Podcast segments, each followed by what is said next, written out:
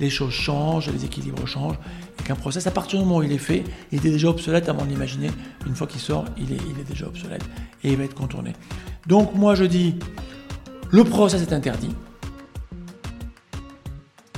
Salut à tous, je suis Vincent Aboyance et vous êtes sur Harmony Inside, le podcast du collectif Be Harmoniste, sur lequel j'interviewe des dirigeants qui ont réussi à allier succès business et culture entreprise exceptionnelle. Bonne écoute à tous. Hello Franck. Bonjour. Comment ça va Ça va bien, je suis ravi de, je suis ravi de ce moment ensemble. bah, Je suis ravi aussi. Alors, en plus, on ne le voit pas, mais on commence à le voir un peu, parce qu'on filme ce podcast pour la première fois. Mais as déjà, tu as un bureau magnifique, et tu as surtout une vue incroyable euh, sur l'avenue Charles de Gaulle, euh, de l'autre côté de l'avenue Charles de Gaulle. Côté de et du coup, on voit la fondation Louis Vuitton, ouais. on l'a jamais vu. Donc rien que pour ça, tu vois, la journée est déjà gagnée pour moi. Cadeau. Alors c'est moi qui la vois, pas toi. C'est toi qui la vois, bien oui. Moi je la connais, mais moi tu seras pas, tu seras pas. Ah oui, sinon tu seras à contre-jour, ce qui serait malheureusement plus gênant. Oui, évidemment, tu seras plus concentré. Exactement. Euh, écoute, avant que je te pose des questions habituelles de ce que tu peux te présenter, etc. Euh, de but en blanc, pour, pour toi, c'est quoi euh, une culture forte? Alors ouais, effectivement, c'est la première question euh, est difficile. c'est quelque chose qui, pour moi doit être euh, ancré par le dirigeant, c'est-à-dire euh, euh, proche de ses valeurs, et donc dans ses valeurs, ça, ça va lui donner une conviction d'affirmer une culture, et une fois qu'il a, qu'il a incarné ses valeurs et qu'il a retransmis ses valeurs par ses convictions, comment cette culture est déclinée et partagée à l'ensemble, mais quand je dis l'ensemble, l'ensemble des collaborateurs. Je ne pas de parler des collaborateurs les plus proches, mais l'ensemble des collaborateurs. Et du, du, du, du dirigeant euh, numéro un jusqu'au collaborateur euh, euh, au plus bas dans l'organisation. C'est ça une culture forte. Mmh. Euh, c'est compliqué à mettre en place. On en parle beaucoup. Nous, on a l'habitude de dire dans notre métier, puisqu'on fait des ressources humaines, on va régulièrement dans l'entreprise. Ah, j'en confonds culture et valeur aussi. Mais on dit quand on arrive à l'accueil, un standard, tiens, regarde, ce qui est écrit, c'est pas ce qu'ils font, c'est ce qu'ils voudraient être. Hmm. Voilà. C'est un peu ça. Je pense que c'est souvent, euh, c'est souvent une chimère. Souvent aussi, euh, les gens, euh, la recherche, elle n'est pas forcément toujours vraie. Alors, elle est toujours vraie dans l'esprit du dirigeant, mais les études le montrent bien. Quand on fait des études, on interroge le dirigeant sur c'est quoi les valeurs qu'il aimerait incarner, qui est dans l'entreprise, et qu'on interroge toutes les strates de, l'entreprise, ben, on n'a pas les mêmes. C'est une espèce de téléphone arabe comme ça, entre ce qui est dit en haut et ce qui est dit en bas. Donc euh, c'est quelque chose euh, sur lequel, en tout cas, euh, il faut travailler. Et on y viendra sûrement, puisque en fait, moi, je... On parlera des concepts qui mhm. sont les nôtres aujourd'hui. Je pense que nous, on travaille plus sur le pourquoi mhm. que sur le comment et sur le pourquoi la culture doit être très très forte. Mmh, complètement. Ouais. Et je remonte ce que, ce que tu dis, c'est effectivement la notion de valeur euh, aspirationnelle, et c'est souvent un problème dans les entreprises. Quand tu crées ce décalage entre ce qu'on voudrait être, ou, ou, ce que le dirigeant tout seul voudrait que l'entreprise soit, effectivement, si tu te rends compte que tu n'as pas ces valeurs et que tu n'as pas cette culture quand tu interroges les différentes strates de l'entreprise, c'est probablement que tu as mal fait ton boulot de, de, de, définition des valeurs, parce qu'une culture, elle existe, des valeurs, elles existent, c'est à toi d'essayer de les capter, et ça marche assez mal de les, euh, de les imposer en disant voilà ce qu'on voudrait être, mais on n'a pas du tout recruté des gens pour, on n'a rien mis en place qui ressemble, etc. Après, il y a ainsi un principe de réalité, c'est-à-dire qu'on se dit euh, oui, il faut que j'ai des gens qui aient les bonnes valeurs, mais cherche aussi des expériences et des compétences. Et des fois, parce que la fameuse petite flemme, euh, euh la pénurie, euh, la séduction sur un autre sujet, qui est notre propre cupidité, un candidat qu'on va intégrer dans l'entreprise et qui va délivrer un résultat parce qu'on sait que ça, il a une, une capacité d'exécution extrêmement forte, on va des fois, euh, pardon mon expression, s'asseoir un peu euh, sur des choses importantes que sont les valeurs, la culture, mmh. en se mentant à nous-mêmes. Bon, on le fait tous, ça, on le fait, euh, on le fait dans notre vie, on le fait en amour, on le fait dans nos relations, on le fait. Et on sait par exemple que le cerveau est un formidable outil pour nous mentir à nous-mêmes. Hein. Ah oui, je suis bien d'accord avec toi. Donc euh, oui, on n'est pas toujours. Euh, notre métier de dirigeant, c'est d'essayer de faire le minimum de compromis là-dessus. Et moi, je dis souvent à mes collaborateurs, mon boulot, c'est vision commune, valeur commune. Mais parfois, euh, malheureusement, je m'écarte. Comme tout le monde. Et voilà. Parce que je peux pas être parfait 100% du temps. Comme tout le monde, et après, je me le, euh, je le regrette, c'est-à-dire, euh, on reviendra sur euh, certaines de mes valeurs et qui des fois je sens que j'ai du mal à les inculquer, pas à les inculquer, à, à, les partager, à les faire approprier de collaborateurs pour plein de raisons. Hmm. Parce que je m'y prends peut-être mal en pédagogie, parce que j'y consacre pas assez de temps, parce que peut-être qu'ils n'ont pas le bon filtre, parce que c'est peut-être pas leurs drivers qui sont les miens. Bref, c'est pas, euh, c'est pas si simple de, d'aligner euh, finalement valeurs, compétences, expérience dans un collaborateur qu'on intègre. C'est assez difficile, effectivement. Hmm. Alors, toi, justement, tu, es dirigeant d'entreprise, mais tu es aussi recruteur. Euh, comment tu fais justement pour euh, prendre ça en compte avec tes clients, pour leur, éviter cette fameuse petite flemme de, de, se dire on prend juste des compétences et pas euh, forcément des gens qui s'intégreront bien chez nous parce qu'ils partagent notre façon de voir le monde? La demande des clients, en fait, elle est elle n'est pas tant là-dessus. C'est-à-dire que le recrutement en Europe continentale, c'est différent en UK, on pourra en parler.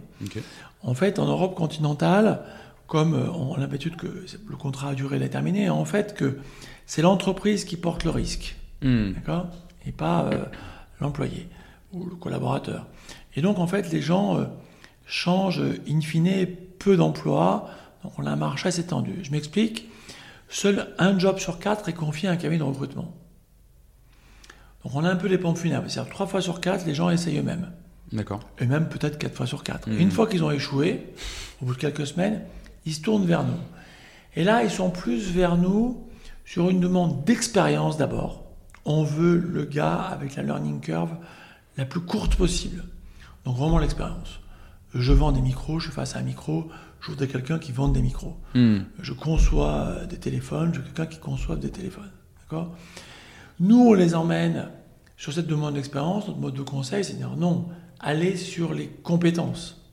Parce que plus euh, il y a l'expérience, plus je suis pénurique. Bien sûr. Et moins les gens ont envie de faire la même chose. Exactement ce que je vais dire. Rarement tu changes de job pour faire exactement la même chose. Bah, les sondages de Pôle emploi sont clairs. C'est-à-dire, Pôle emploi a fait un sondage sur 100 cadres, 62 se disent en mobilité et 62 pour 80% faire autre chose. Hmm. Donc les gens veulent faire autre chose.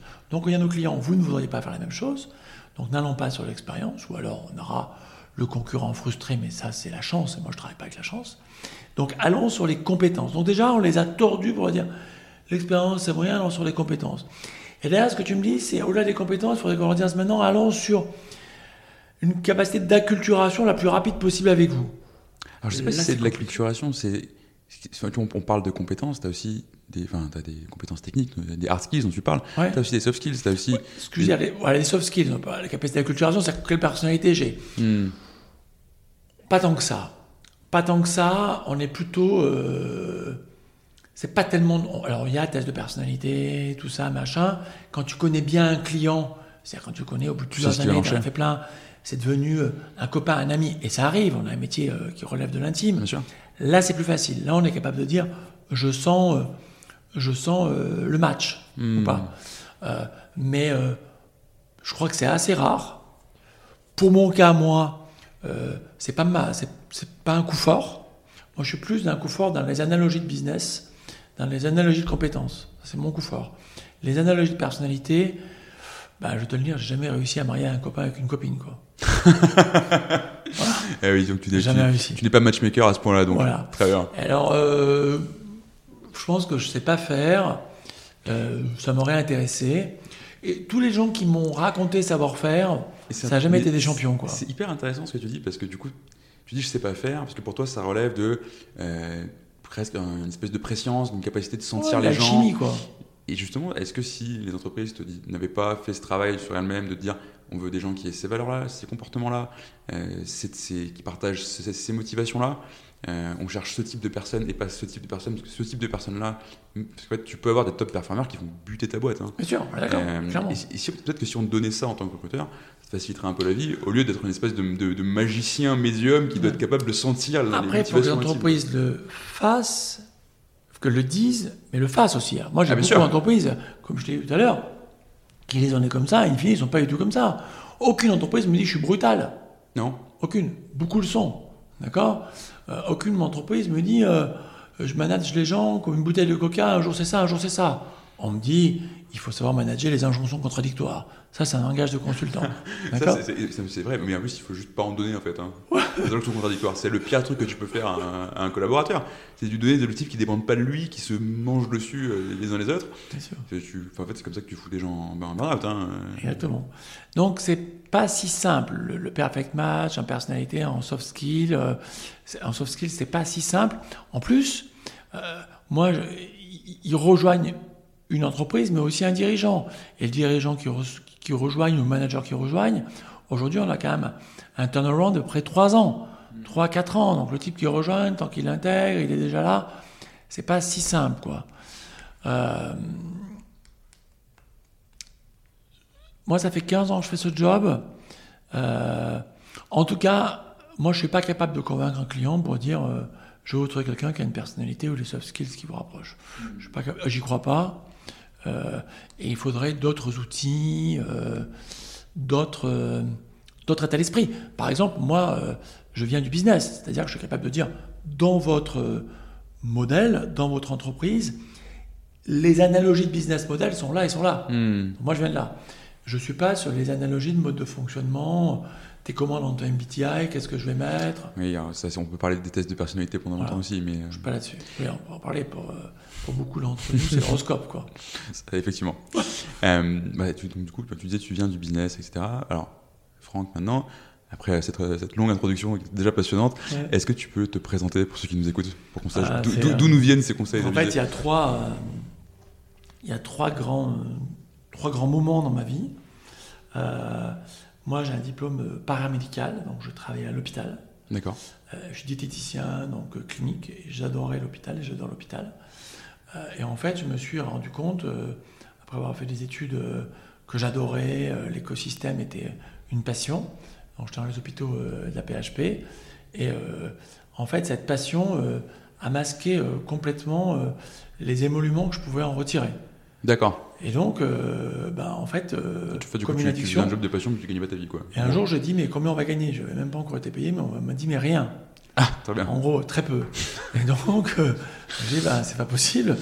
Donc, je me suis dit, ben non, je vais aller faire ce métier. Euh, je vais donc aller vendre des produits à des gens euh, qui font mon métier. D'accord. Et donc, je suis passé côté industrie. Et donc, dans l'industrie, je suis entré dans une, des, une entreprise qui est devenue Danone aujourd'hui. Et je suis allé vendre des produits de nutrition clinique à l'hôpital. Là, très vite, ça a bien fonctionné. Suis devenu manager. J'ai eu la chance, c'était les années 80, avec beaucoup plus de prise de risque puisque j'étais manager à 23 ans, ce qui aujourd'hui serait impossible. C'est un monde plus difficile, qui paraît à l'Antiquité, mais c'est quand même hier. Et euh, j'étais manager, très vite j'étais manager manager, et j'ai eu la chance d'être directeur général, j'avais 35 ans, d'une boîte US en France. Bien. Donc j'ai cranté comme ça, euh, euh, en gendre idéal, de 23 à 39 ans, dans différentes boîtes de taille, dans trois boîtes européennes, françaises et puis américaines, avec des rôles extrêmement euh, critique, mhm. avec une pression très importante, donc je connais... Euh, oui, mais, enfin, directeur euh, ou même manager de, commerciaux en général, c'est là où tu... Ouais, surtout ce qu'on appelle le, le, PNL, c'est-à-dire que là, ah, on est au cœur du sujet. c'est le colonel d'infanterie, donc on est sur tous les trucs, savoir-faire, savoir-être, manager par l'exemple, dans toutes les langues et tout ça. Et en fait, nos produits, on est en santé, donc tu as compris que moi je suis en santé, le payeur est l'État, et les produits que, dont j'avais la responsabilité, c'était important, c'était 150 millions d'euros, ont été déremboursés par l'État. Hmm. Et donc, je me suis fait virer le lendemain. Ah, d'accord. En fait, euh, besoin de les acheter, quoi. Enfin, de les vendre, en fait, de, euh, le prix s'effondrait, donc les Américains, euh, qui étaient mes boss, m'ont dit, ben, tu dégages le lendemain de façon extrêmement violente. voilà, je suis parti en quelques minutes. et donc, j'étais le genre idéal, et d'un seul coup d'un seul, on m'a dit que j'étais bon à jeter. Comme ça. On ne t'a pas proposé de te, faire vendre autre chose parce que... Rien. Et donc, en plus, j'ai pas eu de transaction. Rien. Bref, on m'a humilié, quoi. Ok. Et euh, bon, donc j'étais euh, dans le fossé. Ce qui est à la mode chez les Américains en ce moment, visiblement. Hein. Ouais, ouais, bah oui, on voit ça avec Twitter aujourd'hui. C'était, bah moi j'ai vécu ça. Euh. ils, ont, ils, devaient recevoir un mail, soit ils le recevaient sur leur adresse Twitter, et du coup ils étaient encore là, soit ils le recevaient sur leur adresse perso, et ça veut dire tu dégages. Moi j'ai dégradé mes prévisions dans le système de connexion à 30, un 1er juillet à 17h à 18h02, je recevais un email de mon vice-président qui dit en Italie, je sais qu'il était à Milan, mhm. et qui me dit euh, Could we set up a meeting tomorrow morning? Mhm. Au Trianon Palace à Versailles. Et j'ai écrit Should I prepare something On m'a dit Nothing. Donc j'avais compris. Donc le lendemain, j'étais à 9h au Trianon Palace. Et à 9h02 ou 9h10, j'étais parti. Voilà, c'était terminé. Euh, on est bien dans le, dans le, droit du travail français en plus. Là. après, euh, l'enfer, bref, euh, tout ça. Et donc, ben, c'était la première fois que j'avais un échec. Hmm. J'avais pas eu d'échec du tout. À 39 ans À 39 ans. Ah, bah, ça tenu longtemps quand même. Hein, ouais, ouais, vraiment aucun échec. C'était assez difficile.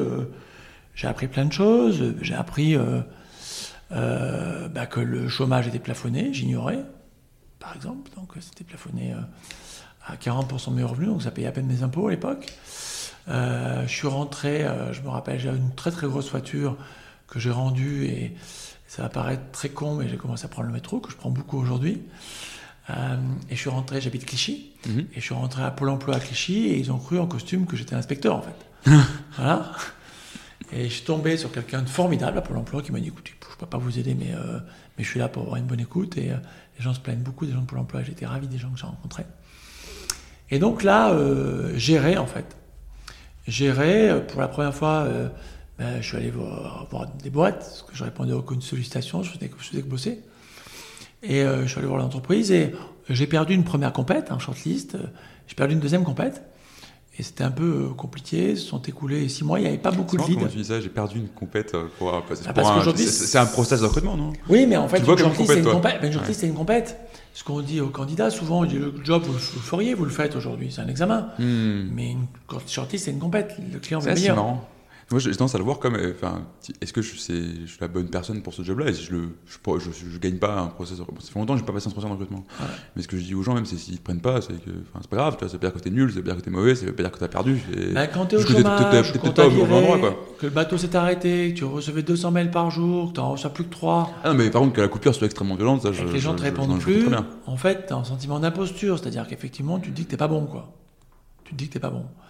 Donc c'est compliqué, quoi. C'est vraiment, euh, tu es à la maison, les voisins se demandent ce que tu fais à la maison. Pour y revenir, c'est le dirigeant qui se fait sortir, pas simple du tout. pas simple du tout. Il s'assoit souvent à ta place, là. Ils me disent tout va bien, mais je cuisine quand tout va bien. Et en fait, souvent, tout va pas bien. Bon, donc moi, je cherchais un job euh, et j'étais vraiment dans le fossé. Je sais pas comment j'allais m'en remettre. Et euh, j'étais pas mobile, je voulais travailler en France parce que ma femme a un gros job en France. Et euh, en fait, un chasseur de tête, un jour, me dit euh, Franck, j'ai une bonne idée, vous devriez faire mon job. Bon. Pourtant, j'avais posé aucune question. Euh, je les avais vus comme candidats, je les avais utilisés comme donneurs d'ordre mhm. quand j'étais en capacité de décider. Et ce qui est fou, c'est qu'il faut croire aux forces de l'esprit, comme disait Mitterrand, c'est que le lendemain, un autre chasseur de tête, concurrent du premier, m'appelle avec le même discours. Franck, j'ai pensé à un truc, vous devrez se voir, se revoir parce que vous devrez faire mon métier. Je vais identifier beaucoup plus tard pourquoi ils ont pensé à ça, ce que je pense, parce qu'après je vais travailler là-dessus. Et donc avec eux, je vais les voir. Et je passe euh, en quelques semaines d'une envie puérile. Ils m'expliquent comment ça fonctionne, comment c'est, c'est quoi les compétences. Je passe d'une envie puérile en quelques mois à une certitude de vouloir faire ça. Pourquoi? Et ça revient un peu sur les choses dont on pourra parler. je me dis, finalement, j'ai fait du management beaucoup à un haut niveau et j'ai plus de frustration. Mon ego, euh, ça va quoi, j'ai eu 150 personnes, ça va très bien. J'ai négocié avec les plus puissants euh, en France à haut niveau, puisque que j'interagissais beaucoup avec le ministère de la Santé, donc j'avais des responsabilités importantes. Donc j'ai plus de frustration, j'ai plus de driver égotique. Euh, euh, je ne suis pas content des chasseurs de tête que je vois. Dire que je suis pas content euh, des gens euh, que je rencontre, ça va pas. Et ça va m'offrir beaucoup de liberté, qui est quelque chose de fort pour moi. Et on dit, ok, ben, puisque c'est comme ça, je vais faire ce métier. Hmm. Je ne me mets pas d'accord avec ces deux personnes-là. Qui voulaient t'embaucher Ouais. Pour des raisons, bah, c'est rigolo, je n'avais jamais pensé des raisons de personnalité, je ne les sens pas, je ne me sens pas avec eux, je ne sens pas le truc. Et puis eux voulaient, c'est truc technique, mais que je fasse ce qu'on appelle l'executive search, donc très haut dans l'organisation. Et moi, je me sentais pas, je sentais pas le, business model. Je pensais que plus bas, il y avait plus de place pour opérer très vite. Pour ceux qui savent, enfin, qui, du coup, moi, je, je, je, connais pas ce métier par faire, mais en gros, tu prends des plus grosses coms sur de l'exec, mais tu fais voilà. une quoi. Il y a moins de jobs. En fait, ils voulaient que je fasse des jobs de rémunération salariale, salaire annuel plus de 100 000 euros. Mhm. Et moi, à l'époque, je me disais à 50, j'aurais plus de volume Et donc, je gagnerais mieux ma vie. Hmm. Parce qu'en fait, notre métier est plutôt à la commission. Parce que toi, tu te rémunères en gros sur la commission. Tu prends une commission sur le salaire annuel du candidat que tu Exactement. places. je dis, euh, en fait, j'aurais plus de volume et donc plus de valeur, in fine, à faire euh, du middle management, du top management. Donc, je leur dis, ben, les amis, euh, je ne vais pas venir, euh, pas venir chez vous. Et donc, je me dis, OK, je vais faire ça en middle. Et là, je me dis, OK, mais chez qui? Et finalement, je me dis, pff, problème, j'avais travaillé dans une PME, dans les trois boîtes que j'avais faites, et la PME, le patron a couché avec la cousine, le voisin, le truc, on refait euh, la stratégie après la messe le dimanche, je me dis, donc ça va, je fais ça dans un grand cabinet, et je rentre donc, j'appelle Hudson, qui, euh, qui est une marque à Neuilly, et je leur dis, voilà, euh, je connaissais un gars là-dedans, je dis, bah, j'aimerais bien travailler chez vous euh, dans le domaine de la santé. Et il me dit, mais c'est dingue, et là j'ai encore de la chance, on, on veut réouvrir une pratique santé, viens. Donc je passe des entretiens, et ils me recrutent, voyant les mêmes compétences ou motivations que les deux premiers. Et là, il se passe un truc. C'est des fois, il faut sauter, quoi. Et euh, en fait, les fils se touchent, puisque changer de métier, beaucoup de gens, aujourd'hui, c'est un peu le rêve, on parle de grande émission, euh, changer de métier. Sauf que changer de métier, euh, un métier, une rémunération sanctionne une performance. D'accord? Et donc une expertise. Quand on change de métier, la rémunération s'effondre. Ça dépend de ce que tu fais. Bah, tu changes, si mais- t'étais caissier, euh, ça, ça dépend de la valeur que tu apportes aussi, tu vois. en général, en changeant de métier, on n'a pas de valeur au départ, à moins d'avoir un talent incroyable, mais euh, Oui, mais tu peux, c'est là, tu peux avoir une valeur qui, qui, euh, qui sur, un, sur un métier qui est beaucoup plus forte que sur ton métier d'avant. ouais, je connais pas beaucoup d'exemples, moi. hein. Tu le vois, les fois, l'exemple que tu vois le plus aujourd'hui, c'est les gens qui deviennent créateurs de contenu et qui aident des gens à le faire. Ouais, mais qu'est-ce Euh, qu'ils faisaient avant? C'est-à-dire qu'avant, ils étaient euh, rookies Avant, ils étaient, ou- avant, ils étaient, ven- ils étaient genre vendeurs, enfin sales, tu vois. Ou, euh, Ah, moi, j'étais dirigeant, d'accord, donc j'avais une rémunération Oui. près de 200 000 Clairement. euros, d'accord, à 150 000 euros à l'époque. Oui, donc forcément, tu vas pas repartir à 204 tout de suite sur un métier de recruteur. Et en fait, ils me disent, ok, c'est pour toi, mais tu signes à 25. Ah oui. À Mais c'est, mais 150. c'est, mais c'est- enfin, aujourd'hui, un salaire à 25, c'est une insulte. Enfin, Ouais. euh, à Paris. Mais là, à l'époque, euh, 25, euh, Mais, mais t'as, bah, rassure-moi, t'as une part de variable. Sur alors il y 25. avait une part variable, mais en fait, il faut développer une clientèle. Bien sûr. Donc au début, euh, zéro. Hmm. Et en fait, théoriquement, il faut longtemps faire une clientèle. Et je dis, ok, C'est combien de temps le, le temps moyen entre le moment où tu euh, signes un mandat et le moment où tu es rémunéré sur, euh, sur ton métier? Ah bah nous, on était à la facturation là, dans cette boîte-là. Donc Ok. euh, on était. euh, mais pour signer un mandat, il faut euh, en théorie, il- bah, pour pouvoir avoir euh, avoir une, une activité à peu près correcte dans ce métier, en théorie, il faut plus de deux ans. D'accord. Et moi, j'ai eu de la chance, j'ai cartonné tout de suite. Mais quand je signe, je le sais pas. Hmm. Donc, tu fait, vas quoi Quand je signe, je saute. Et, et- et là, euh, bah, j'ai de la chance, ça se passe bien, et je cartonne, et j'ai la vraie rencontre avec un métier qui est mon métier, qu'aujourd'hui j'ai plus fait que les autres. Hmm. D'accord? Parce que j'adore ce métier, pour toutes les raisons, le sens que ça me donne. La période de chômage a été hyper euh, constructive, parce qu'aujourd'hui, je regarde pas un demandeur d'emploi comme avant. C'est-à-dire que je sais ce que c'est. Je sais ce que c'est que rentrer à Pôle emploi à Clichy. Je sais ce que c'est que rencontrer sur le téléphone le fait que tu n'as pas trouvé de job. Je sais ce que c'est que le regard des autres. Je sais ce que c'est que la question qui arrive. Je sais ce que c'est que le flip quand tu arrives chez un chasseur de tête quand tu n'es pas en job. De d'attendre derrière ton ordi. Tout ça, je le sais. Ouais, les trucs qu'il faut un peu avoir vécu en ta chair euh, euh, face à ta- Ah, face à métiers. ouais. J'oublierai jamais. Je sais que, euh, par exemple, euh, j'ai failli me battre trois fois pendant cette période dans la rue. D'accord. Voilà. Parce que euh, pas bien Parce quoi. que j'étais énervé. Hmm. Et voilà, une voiture qui traversait, qui passait au passage clouté, je mettais un coup de pompe. C'est pas moi, ça. Donc je me suis à faire du sport. Après, ça m'a aidé. Mais j'étais pas euh, dans les baskets. C'est moins qu'on puisse dire. Donc, euh, cette période a été euh, une période dure, hein, une période euh, finalement euh, de construction. D'accord? C'est euh, le bouquin de Charles Pépin, Les vertus de l'échec. Ouais, absolument. D'accord? C'est là-dessus que tu rebondis. Et après, c'est pas que le mérite. J'ai eu de la chance parce que quand je démarre, j'ai des belles rencontres, j'ai des- une bonne énergie et ça fonctionne. Donc très vite, je récupère une rémunération. Et après, je fais ce métier. Après, je crée mon cabinet. J'apprends ce métier pendant 4 ans et je crée mon cabinet. Et, Et un deux, un troisième. Et du coup, c'est quoi ce, ce, ce why profond dont tu parlais chez toi, qui, euh, qui te motive, qui t'a motivé à faire ce métier-là, et aujourd'hui qui fait que tu sais que c'est ton métier?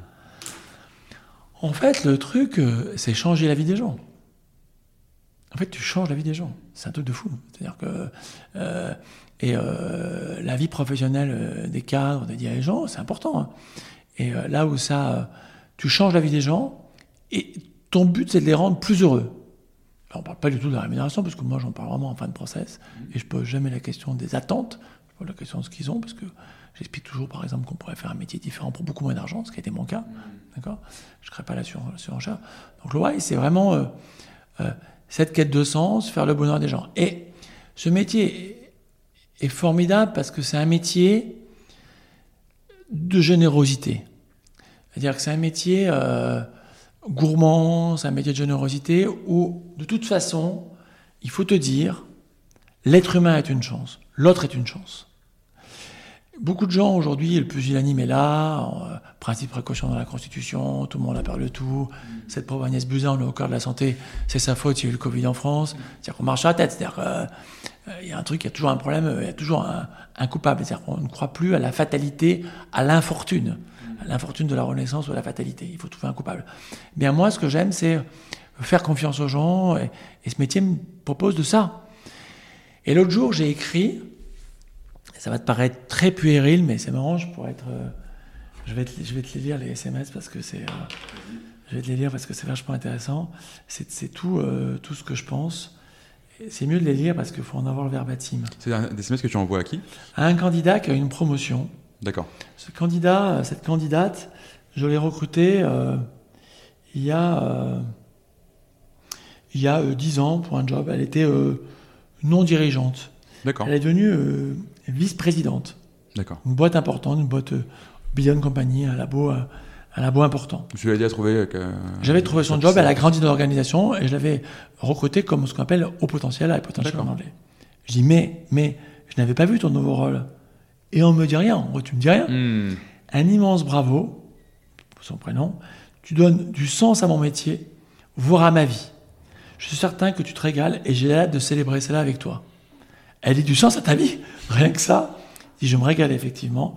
Oui, tout ça. Et après la suite. Ça fait combien de temps que tu l'as recrutée Je l'ai recrutée en 2009. D'accord. Ça fait 13 ans qu'elle a une boîte. Elle a débuté. Euh, et donc 13 ans après. Contributrice en balade anglais. Et là, maintenant, elle est vice-présidente. Et 13 ans après, tu gardes le lien avec les candidats que tu as placés Mais Bien sûr. ça, c'est un. Elle n'a jamais rechangé. Mais je, pense que c'est effectivement un, bel exemple du, pour, du, pourquoi tu fais ce métier-là, parce que c'est aussi souvent un métier. En fait, quand on ne travaille pas dans le recrutement, qu'on n'est pas dirigeant, l'expérience qu'on a des, des, recruteurs ou des chasseurs de tête, ce qui est déjà un, un, vocable extrêmement euh, péjoratif, tu vois, c'est, on te démarche pour tout et n'importe quoi euh, dans tes mails ou sur LinkedIn, les gens n'ont rien à foutre, tu reçois des, des hello euh, prénoms, voilà. ouais. c'est ça, et c'est, vraiment les, les, images qu'on a étaient t'es vraiment interchangeable. Quoi. Et tu sens que le gars, il s'intéresse énormément à toi de, de, manière. Exactement. Alors, ce métier, hein, c'est l'une des raisons pour lesquelles j'ai fait ce métier. C'est-à-dire j'étais pas content en tant que candidat de ça. C'est-à-dire que je trouvais que il connaissait pas les trucs. En tant que donneur d'ordre, j'étais pas content non plus. Et je me disais qu'il fallait le faire différemment. Et je le fais euh, avec mes tripes. Alors, je suis allé voir quand j'ai fait ce métier, les vieux monsieur qui faisaient ce métier, qui le faisaient. Euh, c'est un métier d'il y a des années 60. Donc, je suis allé les voir. Ils avaient tous des pochettes et des cravates. C'était tous des nuit dans les clubs, tout ça. J'ai appris euh, des choses de ces gens-là en prenant en étant, essayant de faire preuve d'humilité pour prendre ce qu'il y avait de bon et de moins bon chez eux. Mais l'une des raisons pour lesquelles je fais ce métier, c'est que euh, euh, c'est pas un métier de marchand de viande. Et le problème de ce métier, c'est qu'il n'y a pas d'accès au marché. C'est-à-dire que n'importe qui peut le faire. Je dis toujours, pour être coiffeur, il faut un CAP. C'est-à-dire que tu peux pas, toi Vincent, ni moi, sauf si tu es coiffeur, mais je ne pense pas. Non, je ouvrir un salon de coiffure. Ah, je, je, peux, je, je, peux, je peux essayer hein, de couper des cheveux, mais je. Mais t'as pas, le droit. Regarder. Ah, t'as pas le droit T'as pas le droit. C'est Tu n'as pas le droit, et ouais. Ah, je savais pas, tu vois. Et ouais, tu n'as pas le droit d'ouvrir un salon de coiffure si tu n'as pas un CAP de coiffure. D'accord. Or, chasseur de tête, ah, les 60 millions de Français peuvent le faire. Mais il faut un, une connexion Internet, un, papier, un crayon. Quoi. il faut même plus de bureau aujourd'hui. Ouais, non. Alors aujourd'hui, il ne faut plus qu'un téléphone. Quand j'ai commencé, il fallait des bureaux, il fallait.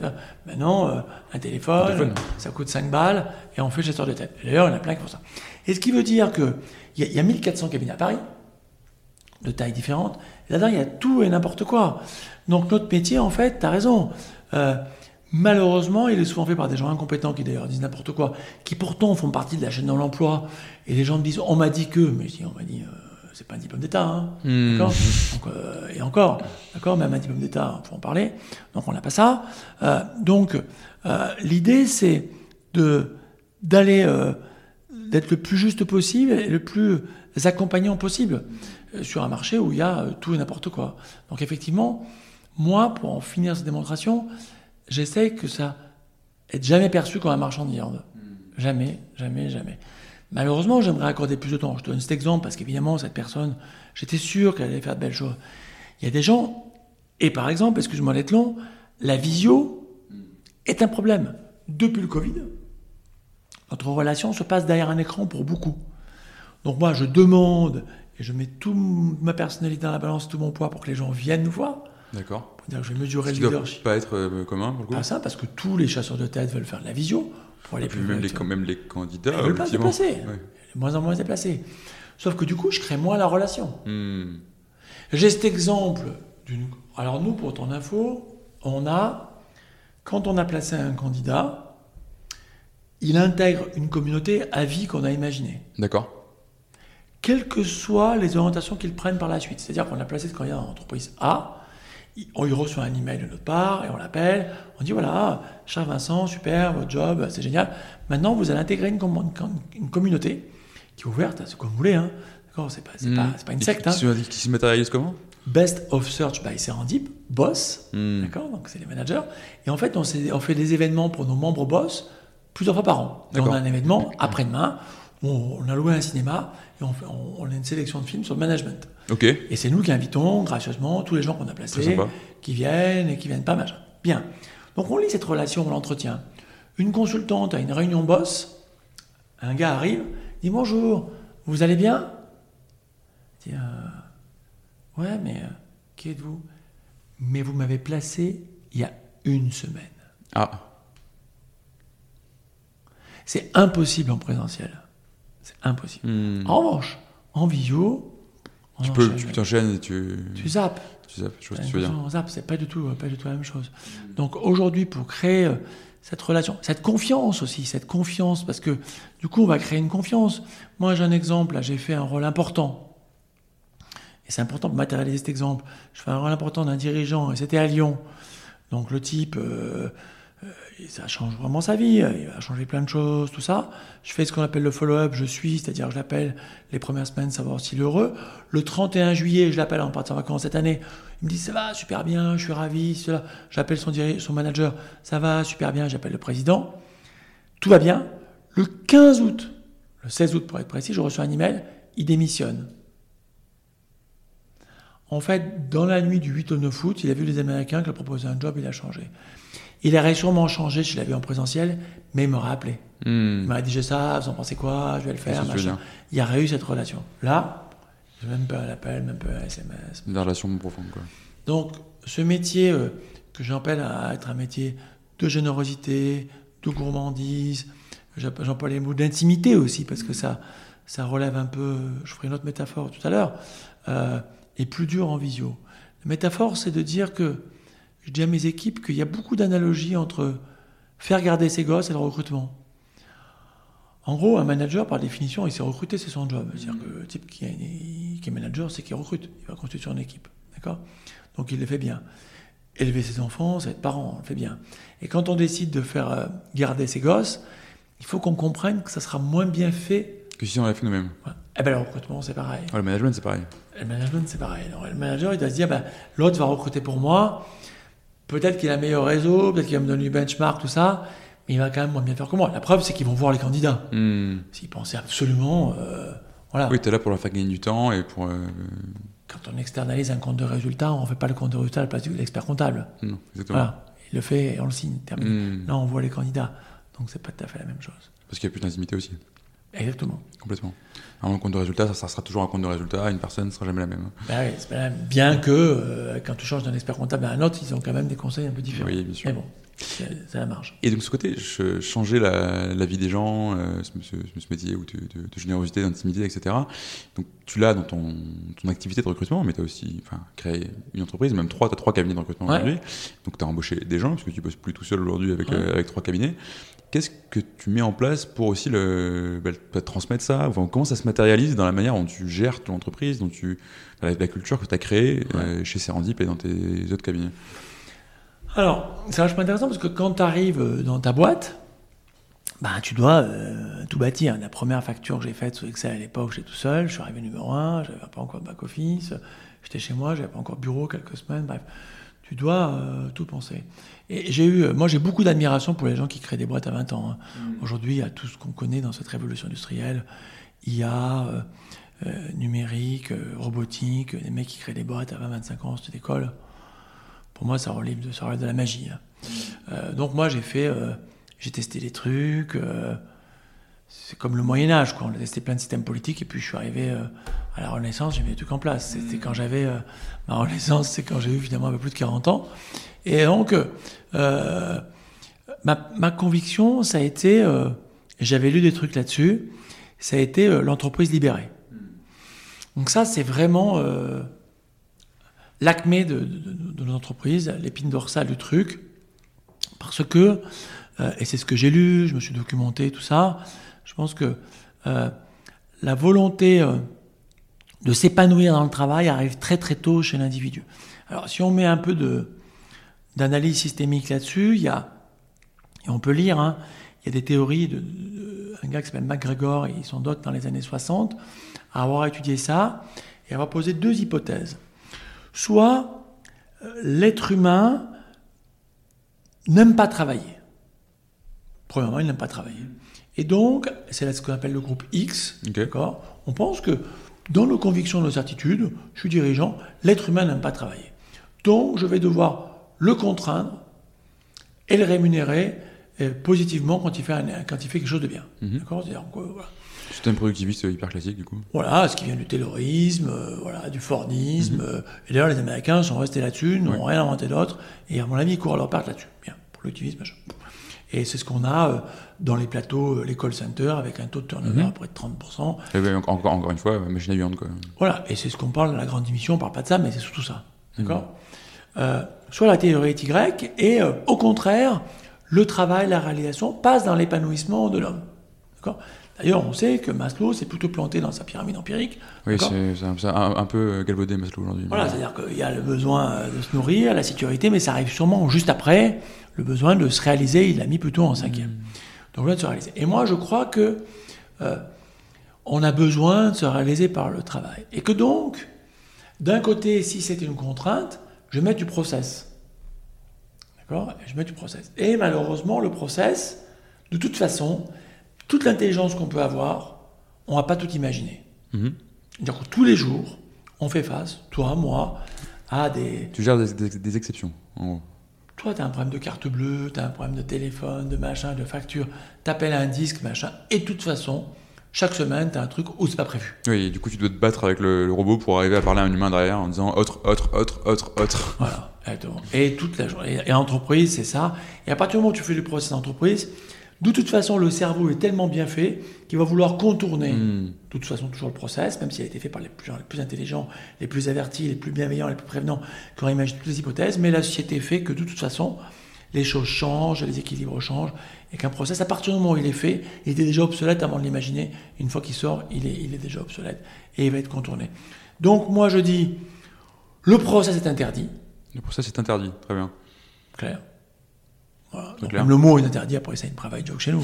D'accord Et quand on me dit, je dis, si vous êtes là, c'est vous avez du coup pour la complexité. Et on en parle. Donc les- l'organisation des bureaux est faite comme ça. Euh, l'organisation euh, est faite, mon bureau est toujours ouvert. la gouvernance est faite comme celle-ci. C'est-à-dire qu'on est sur une information facile à avoir. Mon bureau est ouvert, n'importe qui peut Mm. m'appeler pour appeler le management intermédiaire. Chaque fois qu'il y a une facture qui sort, toute l'entreprise est en copie de cette facture, donc l'information est tout à fait publique. D'accord D'accord? Et donc, on est toujours sur le pourquoi plutôt que sur le comment. Alors, ça veut dire quoi? Ça veut dire qu'on a accès, euh, on a beaucoup accès à moi. Je donne de la vision tout le temps, mais de façon formelle, tous les mois, par un hall meeting ou un, un long mémo dans lequel je dis voilà ce qu'on a fait, voilà ce qu'on va faire, voilà où on en est, y compris la rentabilité. Donc, tout est open Hmm. tout, tout est partagé.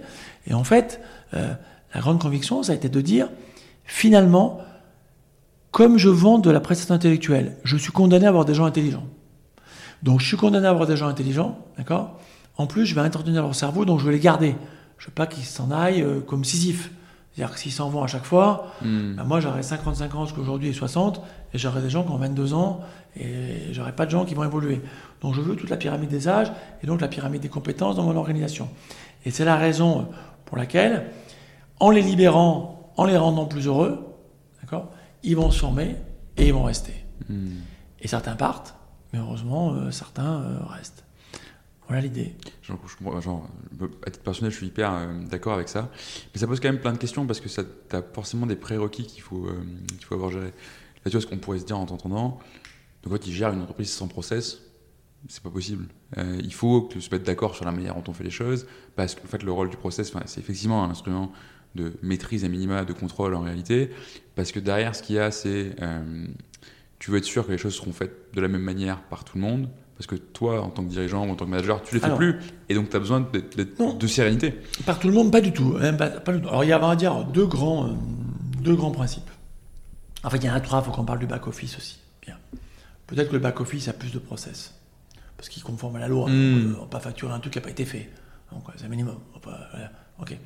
Donc, on va parler d'abord de la vente. Donc, le business développement, évidemment, Mhm. l'entreprise sur laquelle le business développement. Il est dévolu aux consultants seniors. Ok. Ils sont 5, 6, dont moi.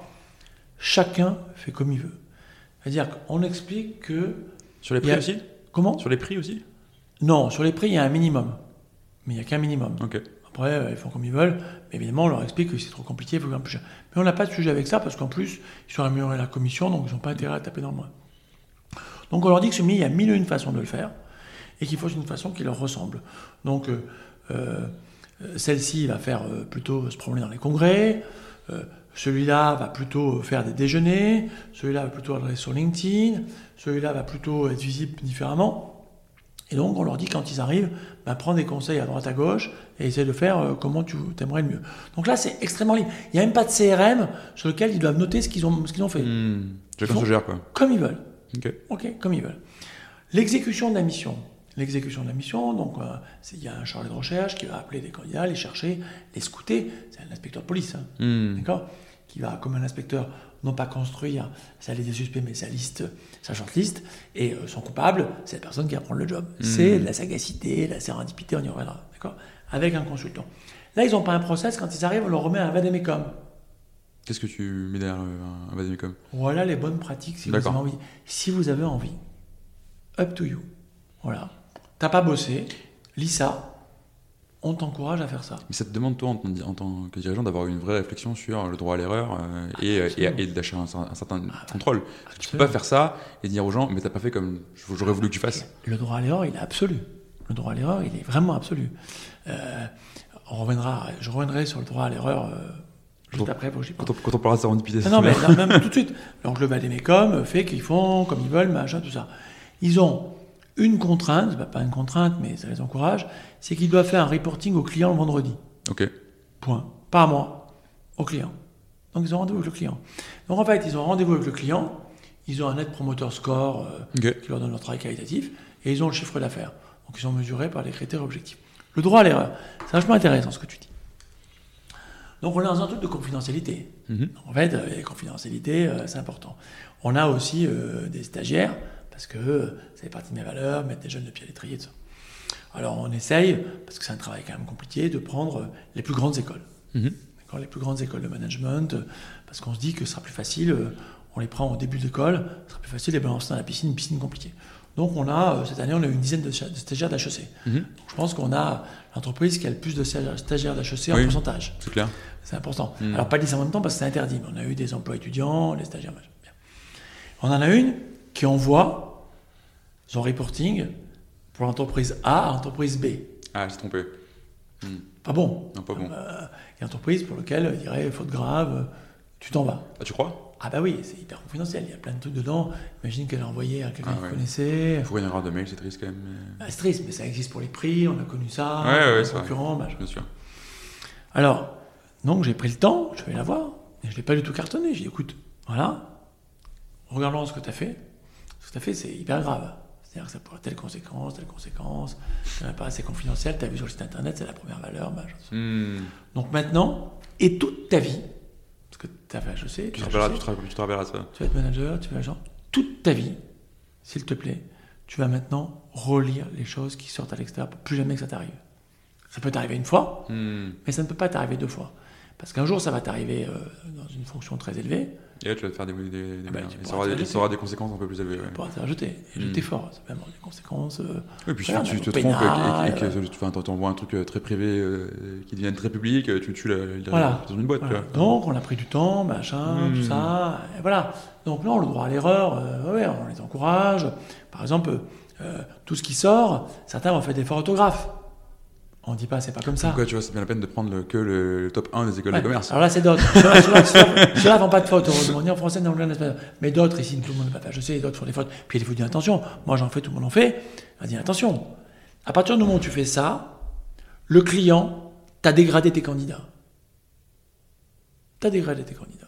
C'est-à-dire que si tu es quelqu'un qui est comme ça, t'es pas crédible dans l'évaluation de tes candidats. Hmm. Donc tes candidats, c'est les mêmes, ils sont très bons, peut-être même les meilleurs, mais de facto, ils sont dégradés. Si tu reçois ça, qu'est-ce que tu vas te dire? C'est un réflexe. En fait, la langue française, espèce de fil d'Ariane, comme ça, finalement, de la compétence. C'est propre, on l'a pas ça en espagnol, hein, Non, c'est sûr. Mais la langue française, c'est ça. Ah ouais, on est encore très attaché à l'ortho- à l'orthographe, effectivement. Oui, Ouais, ça montre que c'est- un différenciant euh, social. Ouais, complètement. Très fort. C'est un Mm. discriminant social très fort. Donc, si on veut accéder à ça, il faut le faire. Donc, ça pour te dire que sur le droit à l'erreur, là-dessus, euh, non, non, euh, on est. euh, mais en fait, moi, depuis 12 ans, j'ai jamais sorti quelqu'un ici. Hmm. Tu, tu crées cette entreprise où en gros chacun fait un peu ce qu'il veut dans un, enfin, tu vois, Cadre. dans un cadre. Ouais. Ben, justement, c'est la question, c'est comment tu fais pour que ce soit une entreprise avec une, une âme, entre guillemets, un esprit collectif, euh, et, une- et des gens qui soient une, une vraie équipe, qui, fait- qui Ouais. avancent ensemble dans la même direction. Et du coup, comment tu, tu donnes ce cadre pour pas se retrouver avec juste une collection de recruteurs freelance en fait? Alors, premier truc, c'est le recrutement. Alors, recrutement, on est hyper vigilant, mais on a fait des erreurs. C'est-à-dire qu'il y a des gens qui n'arrivent pas à travailler sur l'autonomie. Ils ont besoin de travailler sur prescription. Il existe encore des gens, nonobstant le fait qu'on est Ah bah, y, a- 92% il y a- de bacheliers il y a de tout pour le coup. aujourd'hui et que tout le monde est bac plus 5, d'accord on, on prend toujours. Si tu lis le bouquin d'Isaac Getz dans Liberty Mm. Incorporation, il dit on n'est plus à l'époque de Napoléon, on mettait, il connaissait pas la gauche et la droite, on mettait paille foin, paille foin dans les sabots. D'accord Aujourd'hui on a 92% de bacheliers, euh, plein de gens qui ont bac plus 5, en route à bac plus 5, donc les gens doivent être capables d'autonomie. Mais quand même, on s'est aperçu, on a recruté des gens, nous, qui ne savaient pas faire. Parce qu'ils avaient tellement parce que c'est pas fait prescription. pour, c'est juste pas fait pour tout le monde. Voilà, ça leur allait pas, ils étaient perdus, ils se mettaient pas la pression eux-mêmes, ils n'avaient pas l'ego drive, ils se mettaient pas. Donc c'est à nous, et pourtant ça parle à tout le monde, hein, mais les gens ils disent oui, je suis autonome, machin. personne te dit je suis pas autonome, Non, ça c'est sûr. pas possible. Et en plus aujourd'hui on a le télétravail, c'est qu'en plus des cas, t'as moins d'input, euh, de sollicitation des fois. Hmm. Donc c'est à nous de s'assurer que les gens sont les plus autonomes possible. Et malheureusement, c'est pas toujours vrai. Ensuite, comment tu le fais? Les bonus sont partagés. D'accord. D'accord? Donc ici, les gens ont la moitié du bonus individuel. Donc sur, une, sur une commission de recrutement que euh, X prend, il y a la moitié qui va pour lui, il y a la moitié qui va pour le, le, le, le- pool commun. Quoi. Exactement. Ok. Voilà. Donc ça, la moitié sont partagés. Donc ça veut dire qu'ils sont obligés de partager euh, l'information. Mhm. D'accord? Et la table euh, euh, du cabinet en bas, si tu veux le voir, c'est une table ronde comme une table de l'ONU pour échanger. D'accord. C'est une table qui est faite de communication. Et par exemple, sur le télétravail, on n'a pas fait un télétravail tiroir à la carte. On a dit, OK, OK, très bien, euh, on polluera moins, vous serez plus attirés, euh, vous pouvez faire des choses chez vous, on peut les faire chez vous. En revanche, le bureau reste une agora. Hmm. Donc, vous allez venir mardi, mercredi, jeudi, tous. Ah, c'est marrant que tu aies fait mar- mardi, mercredi, jeudi. Tu fais Ah. partie de ces employeurs pour qui c'est absolument interdit de télétravailler le lundi et le vendredi parce que. Tu sais, c'est- ils peuvent télétravailler lundi, vendredi. Ouais, mais c'est- c'est- ah, je suis pas partie de cela. c'est- c'est l'inverse. À 90% des boîtes, on dit Ah bah non, si tu télétravailles le lundi, c'est que t'es en week-end. Mais non, justement, justement, ils peuvent profiter euh, de partir euh, avant, de télétravailler ailleurs, Ouais, de Bah, c'est un peu l'intérêt, ouais. C'est un peu l'intérêt. On n'est pas là pour les fliquer. À partir du moment où on décide de les fliquer, ben, je suis plus en entreprise libérée. Non, non, complètement. Donc, euh, voilà, pour moi, c'est pas, c'est antinomique. Donc t'as quand même réussi à créer ce cadre-là, ces rituels-là. Tu parlais de, tu disais, c'est une blague chez vous que les process sont, sont interdits. Donc il y a quand même cette, cette- cette culture commune que vous partagez. Alors, tous, ça quoi. revient, ça revient régulièrement. C'est-à-dire que les gens aiment bien ça, Mm. aiment bien du process.